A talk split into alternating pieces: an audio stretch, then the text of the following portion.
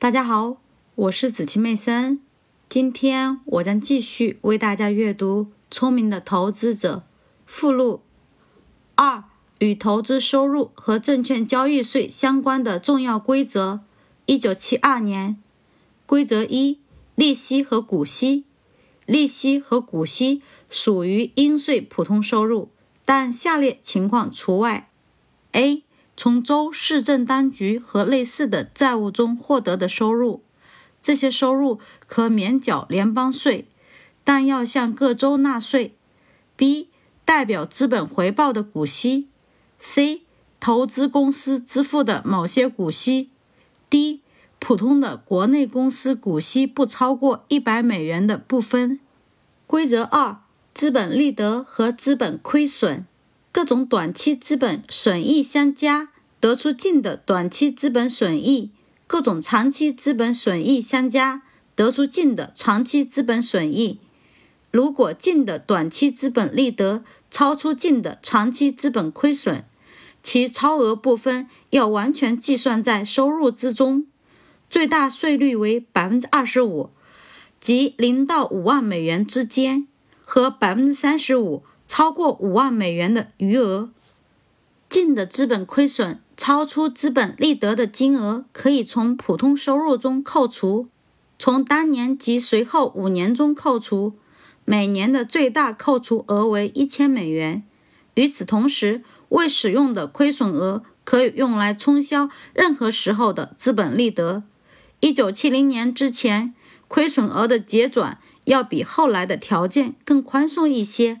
对受监管的投资公司的说明：大多数投资基金及投资公司会利用税法中的特殊条款，这将使得他们基本上可以以合伙人的身份来纳税。这样，如果他们获得了长期证券利润，就可以将其作为资本利得股息来分配。他们的股东同样会把这部分股息报告为长期所得。这部分所得的税率要低于普通的股息。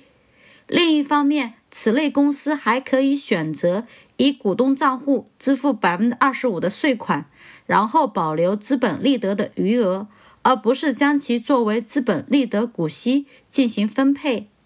三、投资税的基本内容。二零零三年更新。利息和股息。利息和股息按普通收入的税率纳税。但下列情况除外：A.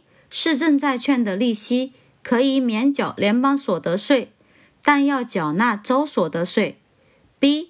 代表资本回报的股息；C. 共同基金所分配的长期资本利得。参见下面的内容。即使包含在共同基金之中，私营业务市政债券也有可能要按照最低的联邦税率纳税。资本利得和资本损失，各种短期资本损益相加，得出净的短期资本损益；各种长期资本损益相加，得出净的长期资本损益。如果净的短期资本利得多于净的长期资本损失，多出的部分看作普通收入。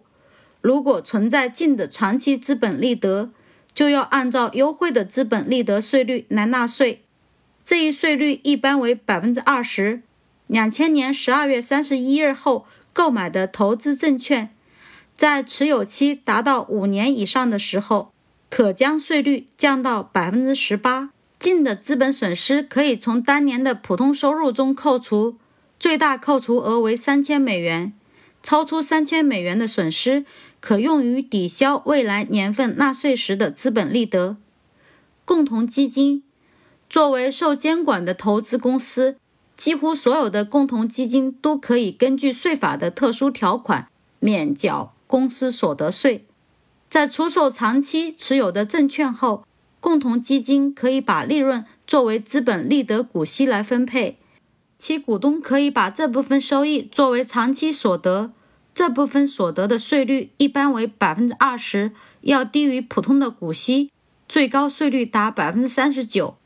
一般情况下，不要在每年的第四季度进行大量新的投资，资本利得的分配通常在此时进行，否则你就要在获得基金所得之前承担所得税。